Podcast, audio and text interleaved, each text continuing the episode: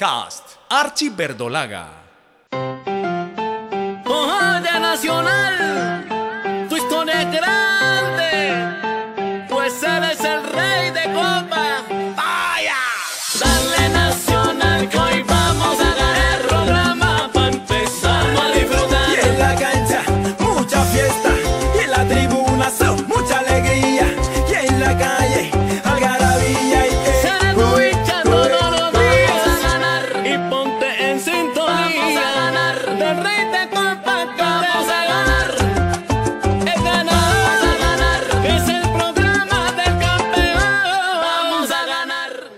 las épocas lindas e históricas que se han vivido en Atlético Nacional fue la de 1987. La nueva era de los puros criollos fue el comienzo de la gloria para el equipo verdolaga. Dejemos que sus protagonistas nos cuenten cómo sacaron esta hazaña adelante, donde muchas personas quizás no creían en este nuevo proceso, pero este grupo de guerreros pudieron sacarlo victorioso. Descubriremos quién fue el directivo que implementó el criollismo en 1987. Conoceremos el cuerpo técnico y los jugadores que se le midieron a este reto que supieron abanderar. Bienvenidos. En los últimos meses del año de 1986, exactamente el 5 de septiembre, se dio a conocer la noticia que los hermanos Octavio, Orlando y Mario Piedraíta habían vendido sus acciones en Atlético Nacional. El nuevo dueño era el señor Cristóbal Tobón, quien llegó con el señor Oscar Ríos, su mano derecha. El nuevo propietario del club vino con una idea muy clara que deseaba hacer realidad para el año de 1987 y era que su equipo fuera totalmente criollo, tener solamente jugadores colombianos.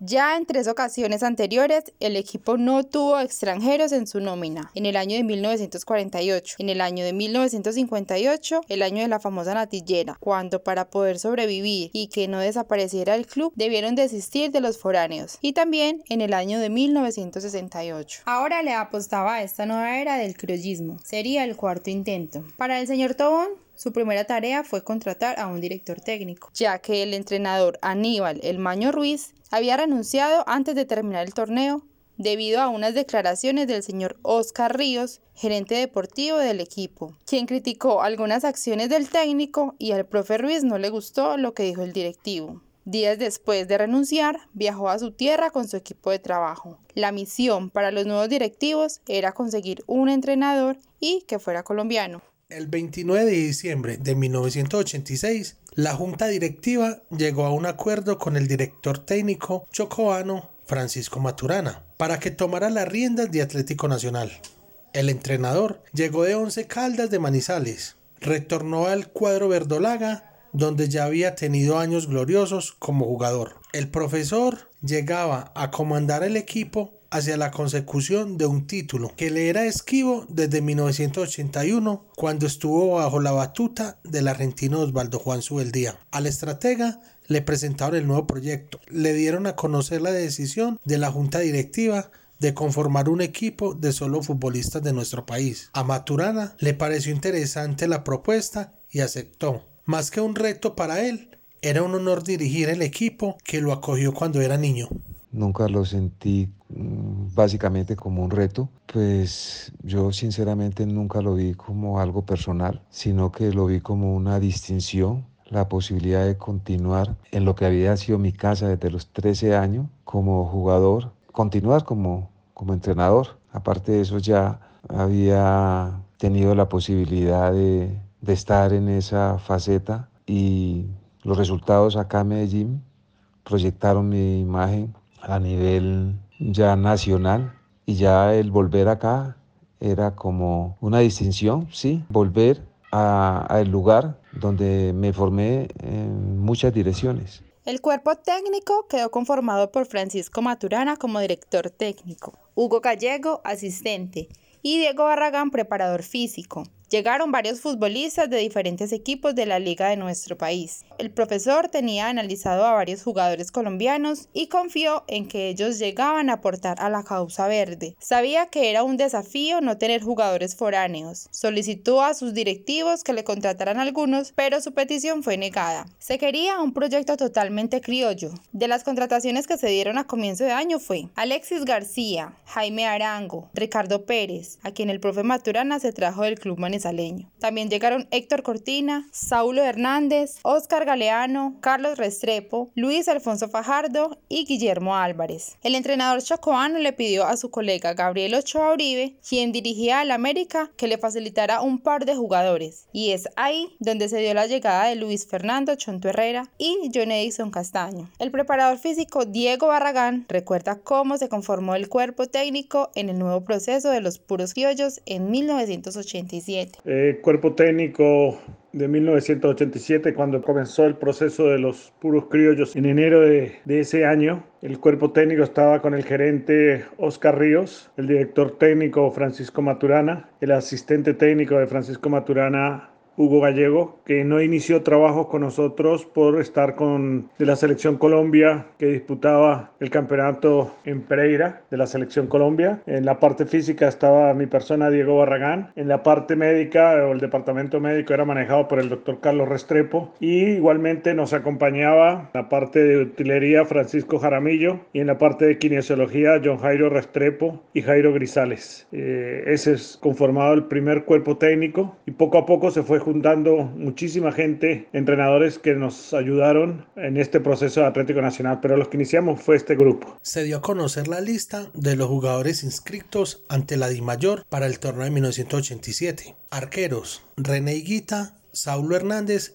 y Freddy Porras. Defensores, Carlos Maya, León Villa, Héctor Cortina, Luis Fernando Herrera, Norberto Molina, Jaime Garcés, Andrés Escobar y Carlos Marius Vanegas. Volantes, Humberto Sierra, Alexis García, Carlos Ricaurte, Ricardo Pérez, Luis Fernando Suárez, John Jairo Carmona y Dorian Mesa. Delanteros, John Edison Castaño, Juan Jairo Galeano, John Jairo Treyes, Amado Rodríguez, Jaime Arango, Omar Suárez, Oscar Galeano, Guillermo Álvarez y Víctor Lugo. Un equipo relativamente joven, muchos jugadores nuevos a quienes el profesor Maturana tenía que trabajarles para que se acoplaran como conjunto. Se le quería dar un vuelco al equipo. Salieron jugadores colombianos como Santiago Escobar, Felipe Pérez y Gabriel Jaime Castañeda. Los foráneos Roberto Paredes, Juan Carlos Paz y Lorenzo Carras, quien a final del año de 1986 se llevó de vacaciones a Reneguita a Montevideo.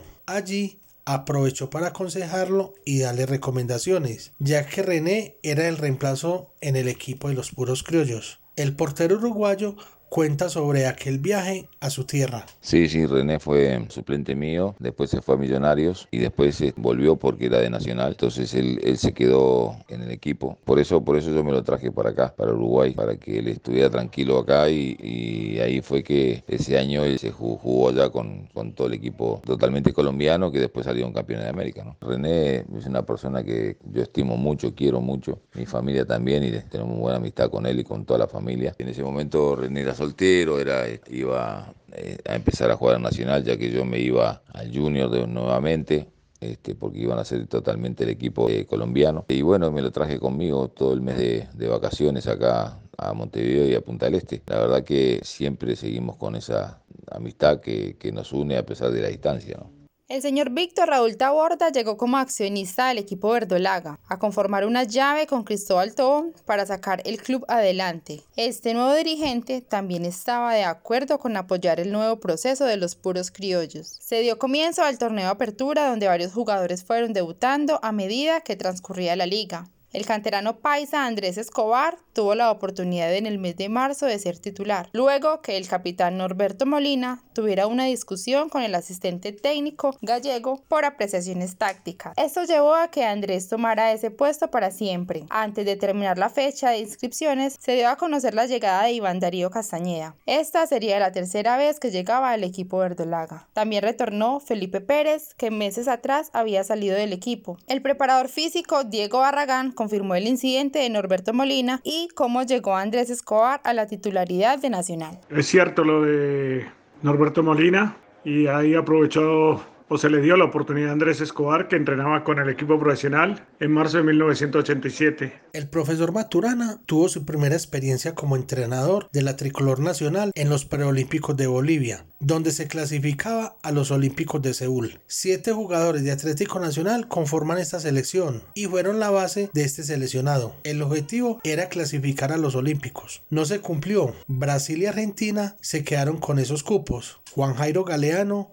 quedó a un solo gol del botín de oro. Nuestra selección dio mucho de qué hablar por su forma de jugar bonito y vistosa. Fue así como León Londoño Tamayo presidente de la Federación Colombiana de Fútbol, nombró a Francisco Maturana como entrenador de la selección mayor de Colombia, la cual iba a disputar la Copa América en Argentina a mitad de año. Para Francisco Maturana, no fue una generación espontánea. Su llegada a la selección fue una valentía dirigencial que estaba por encima de los resultados inmediatos. Bueno, yo creo que antes de la Copa América, porque esto no fue una generación espontánea, esto fue indudablemente un tema de, de proceso, de valentía dirigencial para estar por encima de los resultados inmediatos y ese nacional en su momento se convirtió en la base de, de la selección nacional algo que en su momento el maestro Tavares decía que la única selección del mundo que entrenaba todos los días era Colombia.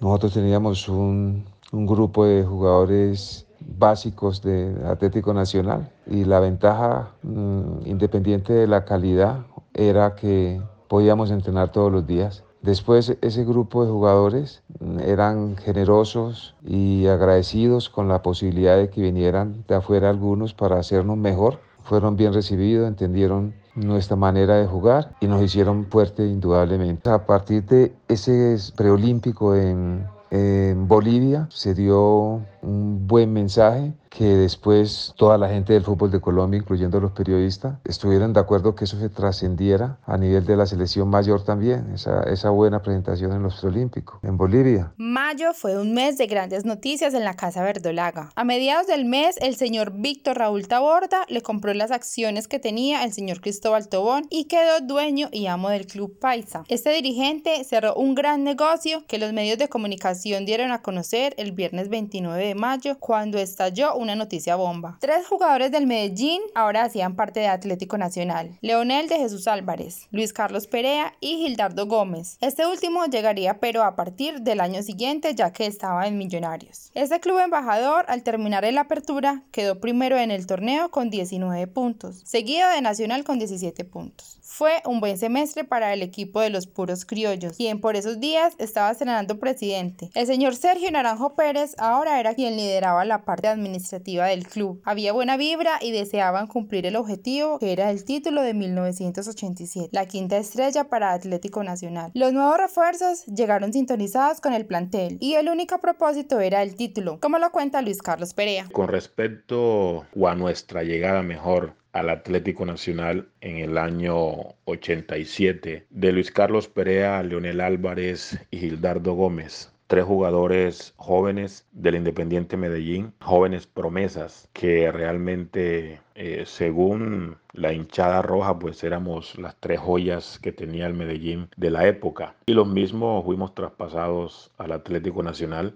por pedido del profesor Pacho Maturana quien a su vez eh, estaba conformando el equipo de los puros criollos y según su criterio, estas tres eh, joyas del Medellín le hacían falta al Atlético Nacional para completar eh, su equipo, poder cumplir y en gran porcentaje eh, de jugadores paisas que lucharan por el torneo colombiano, por ser campeones con este Atlético Nacional y de paso jugar la Copa Libertadores de América. Realmente el objetivo era ese, eh, ser campeones. Antes de comenzar el torneo finalización, se jugó la Copa América de Argentina, donde la selección Colombia era dirigida por el director técnico de Atlético Nacional, Francisco Maturana. La base de la tricolor era del equipo criollo, los cuales aportaron siete jugadores, René Higuita, Luis Fernando Herrera, Andrés Escobar, Norberto Molina, Ricardo Pérez, Leonel Álvarez y Juan Jairo Galeano. Este último marcó gol en la disputa del tercer puesto ante Argentina, quien era el local. El equipo colombiano se quedó con el tercer puesto, una buena posición ya que le ganaron al actual campeón del mundo, los albicelestes de Maradona, José Luis Brown,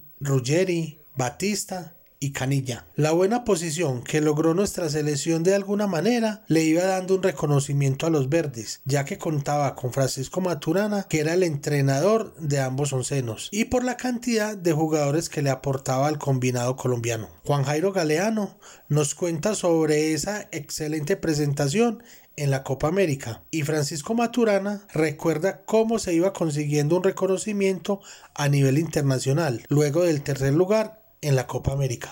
En la Copa América del 87 en Argentina, Colombia mostraba como expectativa. Se había iniciado un proceso con Pacho Maturana y Bolillo Gómez con los puros criollos en el Atlético Nacional y esa fue la base de la selección Colombia con cuatro o cinco refuerzos como lo fueron Alexis Mendoza, Pide Valderrama, Bernardo Redín del Cali, Arnoldo Iguarán, Pipa de Ávila, que aportaron y que ofrecieron un muy buen complemento para hacer una excelente presentación. Había grandes selecciones como la uruguaya, que al fin y al cabo fue la ganadora del certamen, con jugadores representativos y de, talla mundial como lo fueron Enzo Francescoli, eh, Rodolfo Rodríguez, el Pato Aguilera, Alzamendi, en fin, el Polilla Silva,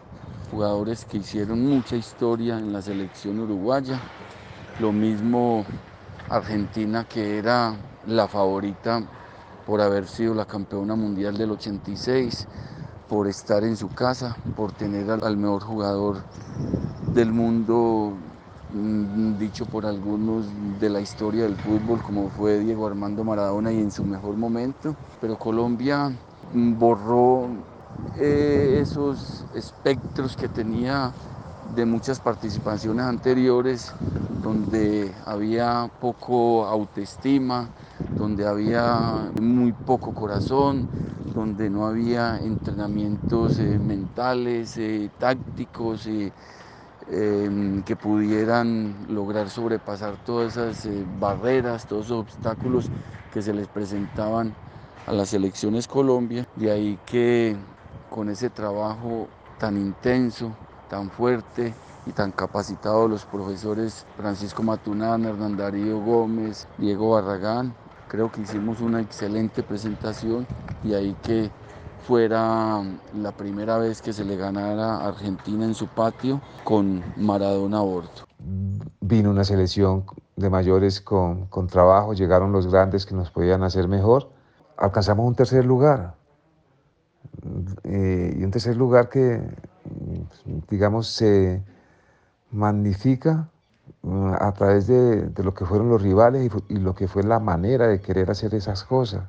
Nosotros logramos ganarle a Argentina en Argentina, viniendo a Argentina de ser campeón del mundo y en su casa nosotros le ganamos el tercer lugar en un partido mm, muy bien jugado por Colombia. El 14 de junio comenzó el torneo finalización. Varias cosas positivas para destacar en el segundo semestre. Debutaron Leonel Álvarez y Luis Carlos Perea. Se le ganó la disputa al Junior con la bonificación por el 0.50 y los barranquilleros lograron solo 0.25 al terminar los partidos de todos contra todos. Millonarios fue nuevamente líder con 40 puntos y Nacional lo escoltaba con 36 puntos. Ahora se venía el octogonal. El que más puntos realizara era el campeón. Estos fueron los ocho equipos que fueron en busca de la estrella. Millonarios, América, Cali, Junior, Santa Fe, Pereira, Medellín y Nacional. Los verdes sobresalieron en los dos clásicos finales ganando 4 a 0 y en el segundo clásico final 6 a 1 donde el rojo era el local. Pero en los otros juegos se dio puntos y no le alcanzaba para ser el campeón. A la última fecha llegó con opción de conseguir el cupo a la Libertadores de 1988. Un excelente premio para el primer año de los puros criollos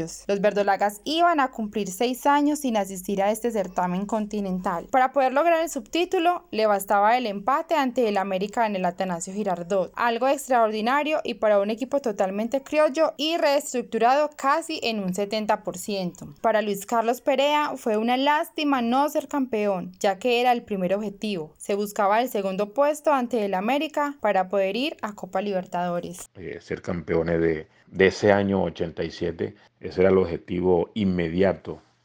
Eh, lastimosamente no lo pudimos conseguir.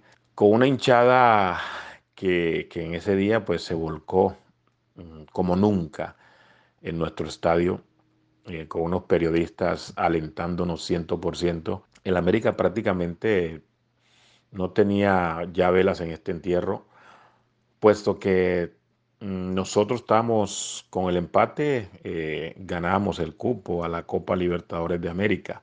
Eh, por otro lado, pues Millonario creo que fue el campeón de ese año, ya estaba, ya estaba coronado. Llegó aquella tarde de 20 de diciembre, el estadio Atanasio Girardot lleno total, los puros criollos en busca de la Libertadores. Aquella tarde formó el onceno verde así, Reniguita en el arco, lateral derecho Chonto Herrera, Luis Carlos Perea, y Andrés Escobar como zagueros. Lateral izquierdo, León Fernando Villa. Volantes de área, Leonel Álvarez. Más adelante, Alexis García y Humberto Sierra. Delanteros, Jaime Arango, Juan Jairo Galeano y John Jairo La Turbina Treyes. Todo estaba servido para un gran juego, mucha ilusión en la hinchada montañera, cánticos en las tribunas, Matame, verde Matame, cantaban los fanáticos, una nube de serpentinas, aleluyas, mucho júbilo cuando el equipo verde saltó al gramado del coqueto Atanasio Girardot. La hinchada verdolaga vivió una verdadera fiesta dentro y fuera del estadio. Así lo recuerda el preparador físico de la época, Diego Barragán. La verdad que fue una verdadera fiesta aquel diciembre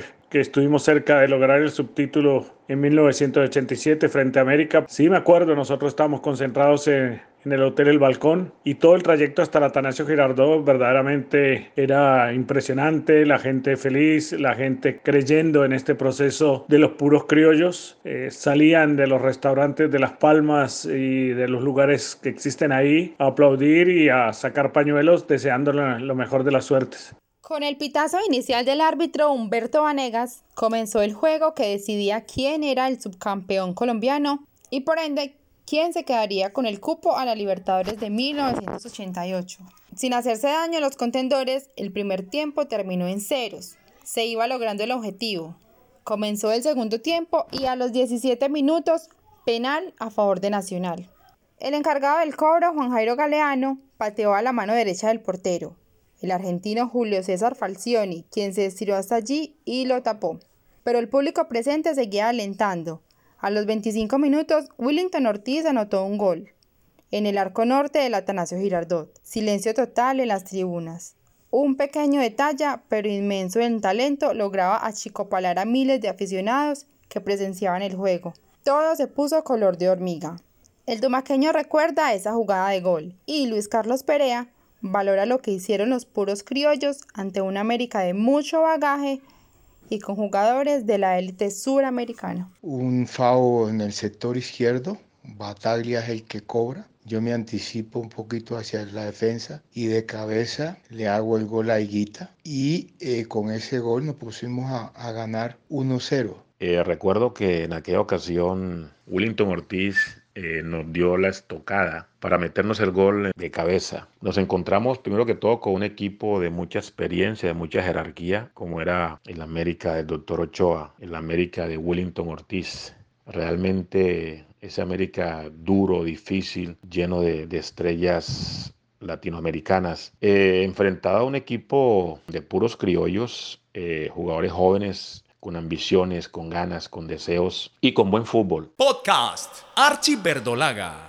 Seguían con todos los criollos en busca del empate. A los 44 minutos del segundo tiempo, otro penal. A solo un minuto del final. El estadio estalló en júbilo, una nueva esperanza para conseguir el tiquete al torneo internacional. Los Diablos Rojos le reclamaban al árbitro por dicha decisión. Demoraron las cosas y crecía la incertidumbre. Humberto Sierra cogió el balón y lo puso en el punto penal. Un gol que pondría a Nacional de su campeón e iría a la Copa Libertadores y económicamente representaba mucho dinero al club. Se haría historia en tan solo un año. Pita el árbitro y Julio César nuevamente tapa. Inmenso Falcioni. Aquella tarde apagó la esperanza verde que se tenía. Muchas cosas se fueron a pique. El fútbol hermosamente cruel. El arquero argentino que vestía el buzo número uno en su espalda hacía honor a él y señalaba que él era el número uno, algo indiscutible. ¿Qué señor arquero tenían los rojos de Cali? En las gradas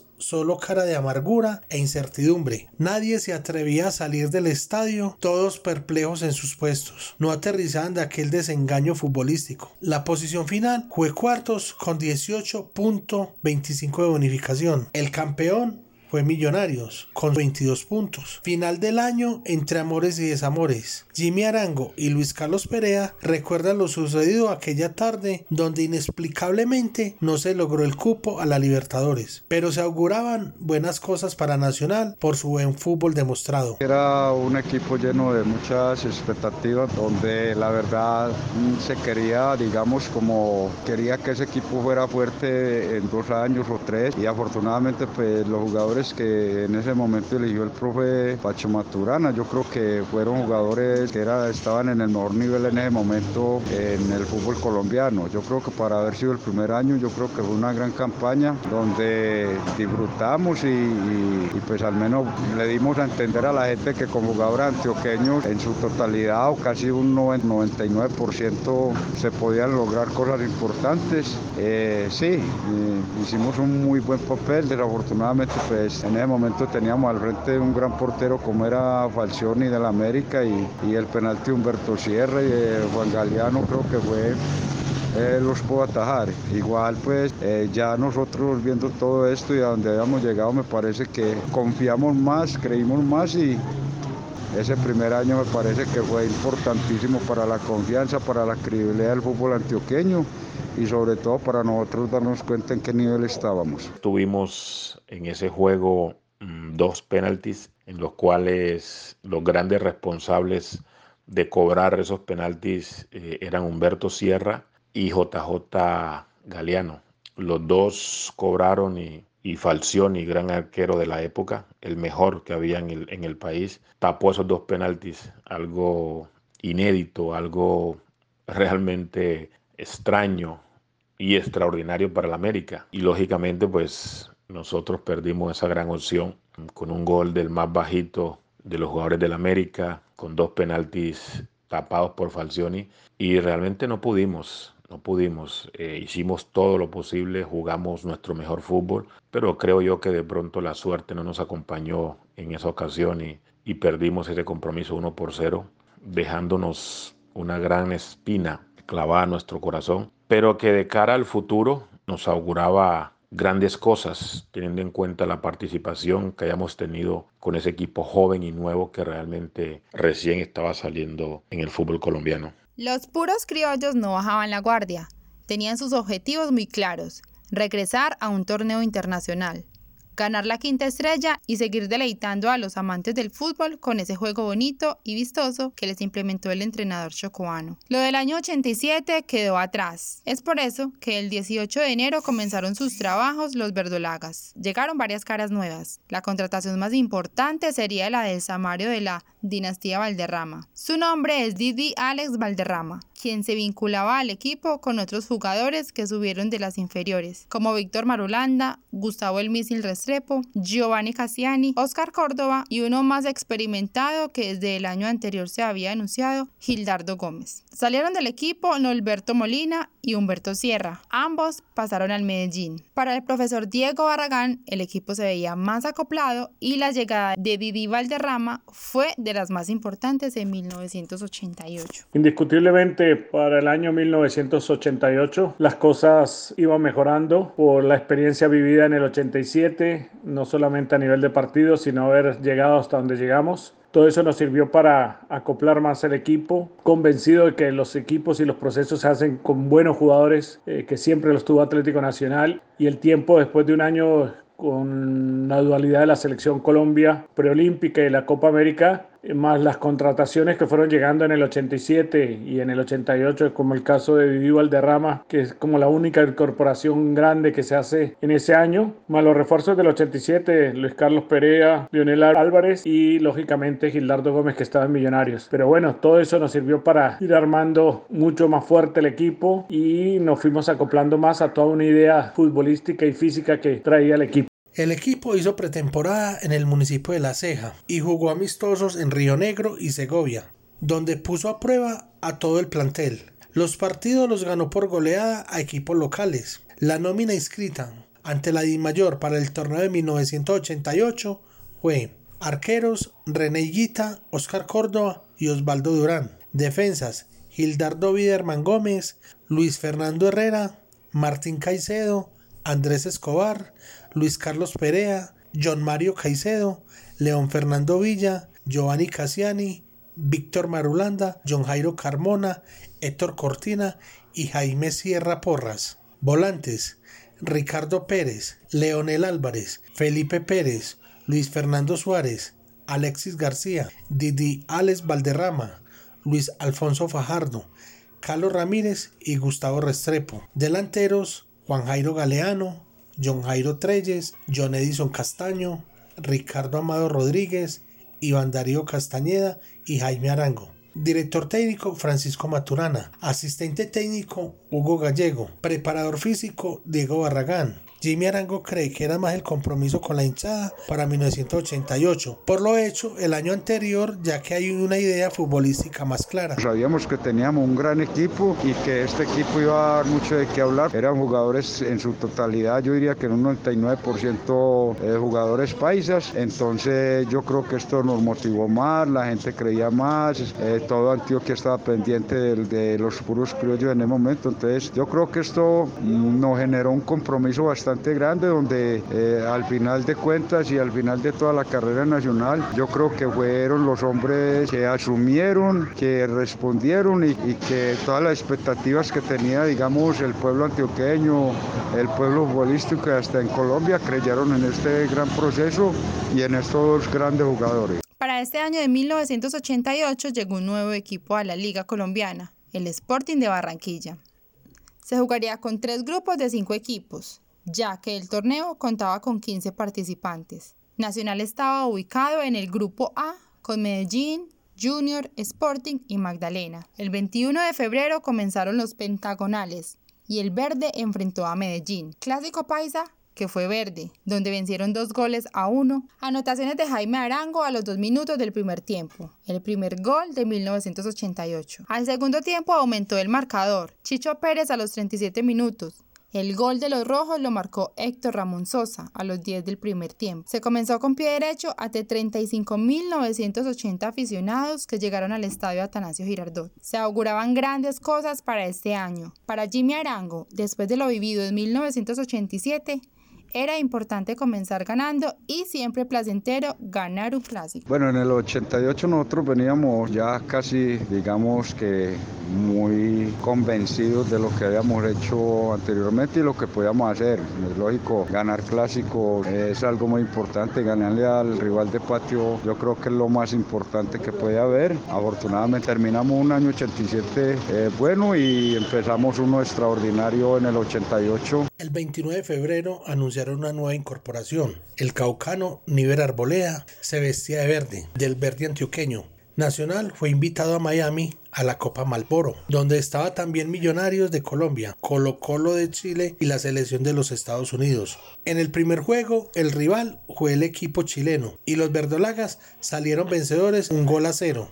Anotaciones del Andino de Oro, Juan Jairo Galeano. Para el juego siguiente y final, se enfrentaron a la selección de Estados Unidos, un partido vibrante donde los paisas le ganaron a los locales tres goles a dos, anotaciones de René Higuita, de tiro penal y doblete de Didi Valderrama. Con ese resultado, los verdes levantaron la copa del torneo Malboro en tierras del tío San. A Juan Jairo Galeano le pareció excelente mostrar un equipo totalmente criollo a nivel latinoamericano. Y para el Coroncoro Perea ganar este torneo internacional fue un primer campanazo de lo que se quería en 1988 para los puros criollos. La Copa Malboro para nosotros en Miami representaba eh, una oportunidad de mostrar el fútbol de los puros criollos que veníamos en ese proceso de mejoría continua y de confirmación de un equipo netamente nacional que estaba muy muy bien conformado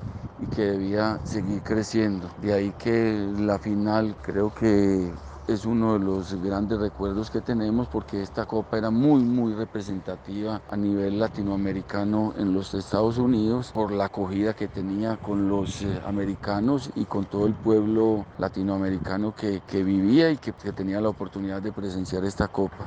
Muy bonitos recuerdos y Nacional seguía mostrando su categoría y seguía creciendo para poder obtener más logros. En marzo del 88 digamos, fue como el primer campanazo que dimos. Eh, jugamos en Estados Unidos, concretamente en Miami. Jugamos la Copa Malboro.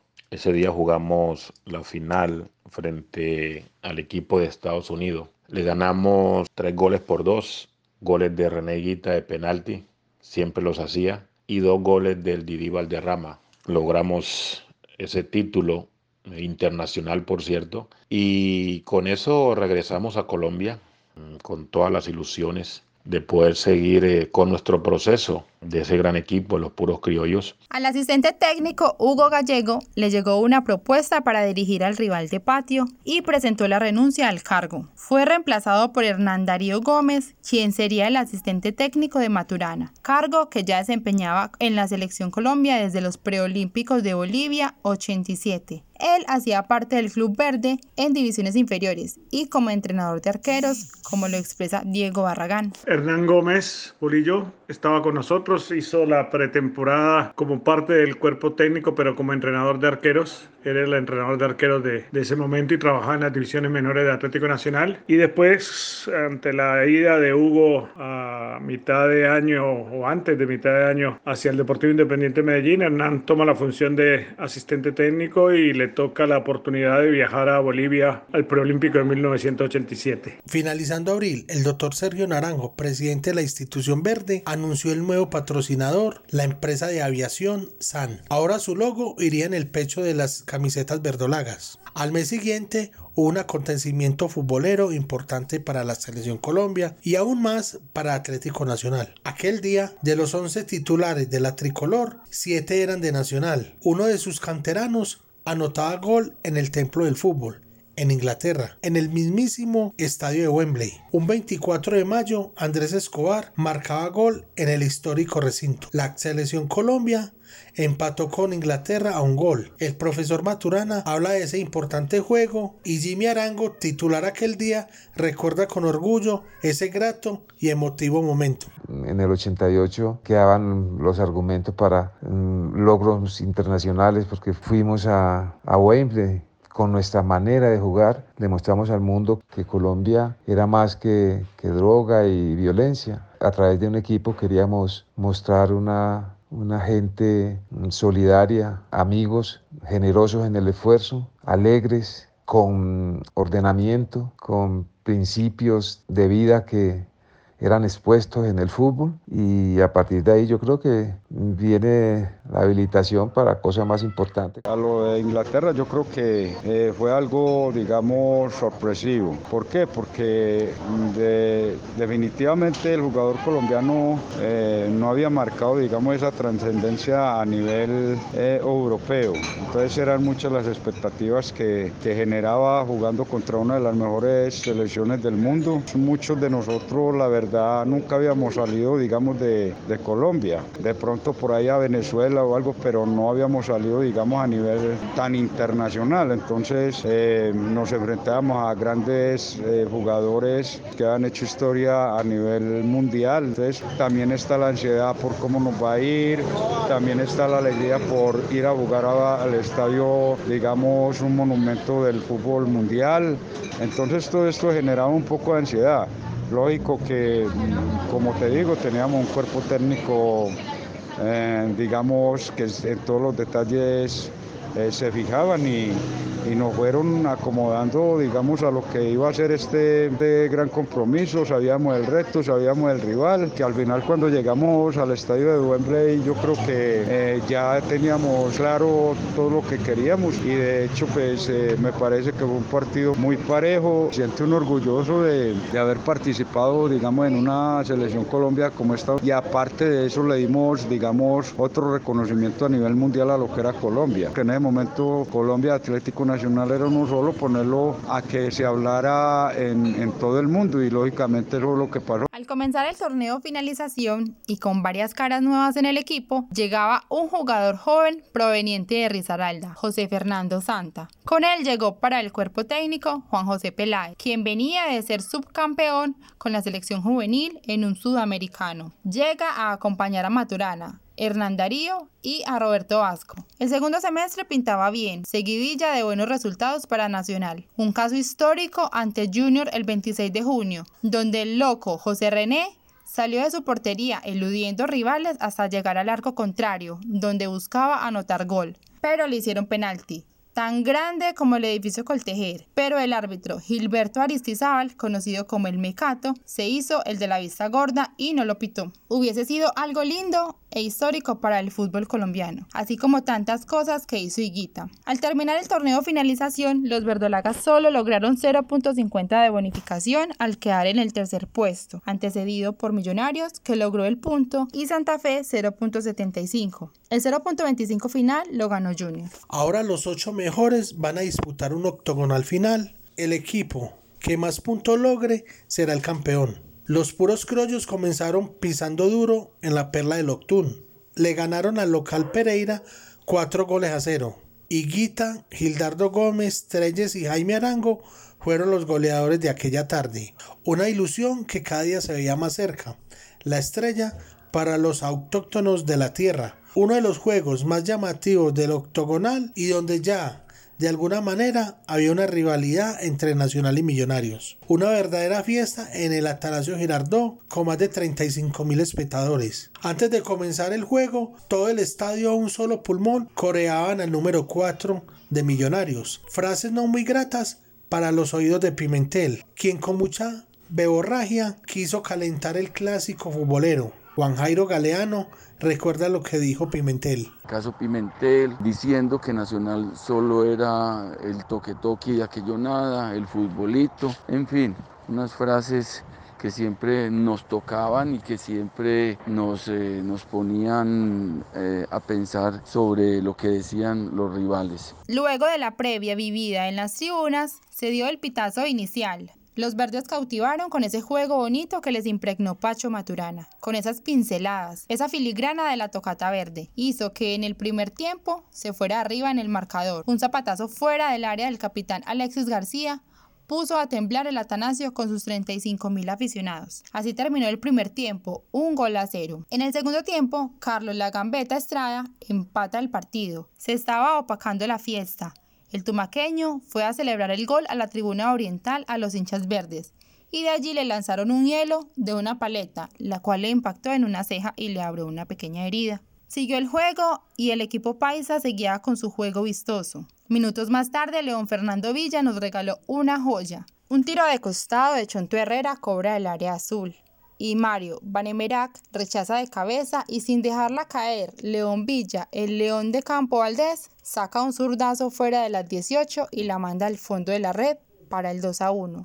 Alegría al 100% en la hinchada verde. Pero las cosas no terminaban allí. Alexis García gana un balón en la raya lateral y entra al área. Deja mano a mano a Juan Jairo Galeano para anotar. El andino de oro selló el marcador 3 a 1. Nada pudo hacer el portero Omar Franco. El goleador verde recuerda lo importante e histórico que fue ganarle a un rival tradicional como Millonarios y quitarle un invicto de 29 fechas. El partido contra Millonarios que le ganamos en el octogonal acá en Medellín 3 a 1. Eh, es histórico e importante porque Millonarios, eh, en primer lugar, uno de los rivales tradicionales que ha tenido el Atlético Nacional en toda su historia. Segundo, porque Millonarios eh, venía de ser favorito con esa excelente nómina que tenía.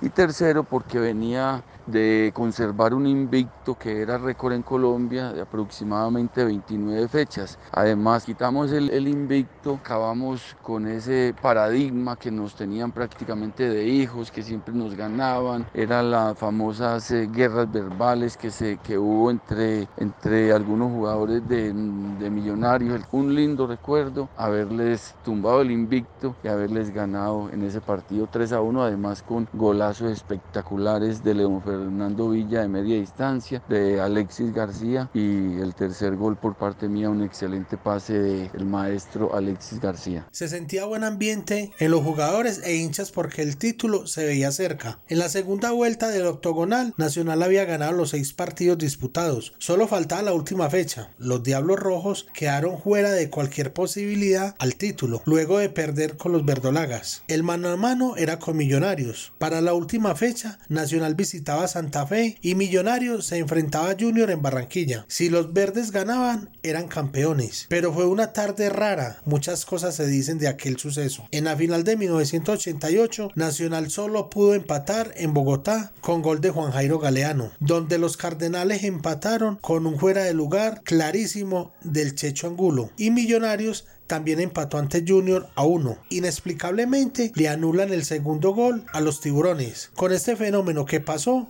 el campeón fue Millonarios y su campeón Atlético Nacional. Ambos con los mismos puntos, pero los azules con mejor promedio de gol. Juan Jairo Galeano da su punto de vista de aquella final tan cuestionada, pero Diego Barragán, preparador físico del equipo de aquel año, valora muchas cosas positivas realizadas en 1988. Nosotros eh, prácticamente en el, en eh, octogonal de 1988 figurábamos como uno de los favoritos al lado de América de Cali con esa estelar nómina y con el doctor Gabriel Ochoa Uribe y con el millonario del Cheque García. Lo hicimos todo para ser campeones, fuimos los merecedores eh, del título Infortunadamente la historia muestra un lado muy oscuro, lo que fue ese partido en Barranquilla de Millonarios Junior y nosotros en Bogotá eh, con haber ganado éramos campeones, pero con un gol en fuera de lugar aproximadamente de un metro de distancia del fuera de lugar. Nos empataron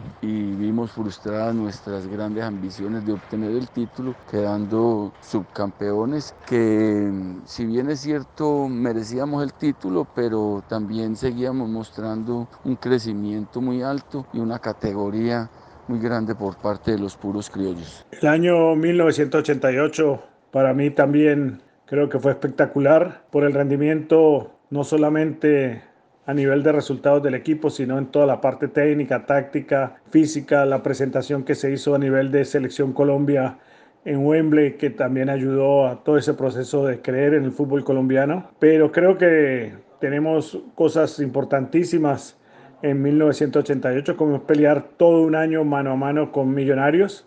Y bueno, al finalmente lo perdimos en el último partido, la posibilidad de ser campeones, pero fue un mano a mano interesantísimo con todos jugadores criollos y todos jugadores formados eh, en su mayoría en Antioquia, en el Atlético Nacional, y también jugadores que nos reforzaron y nos ayudaron para, para crecer, pero todos netamente nacionales.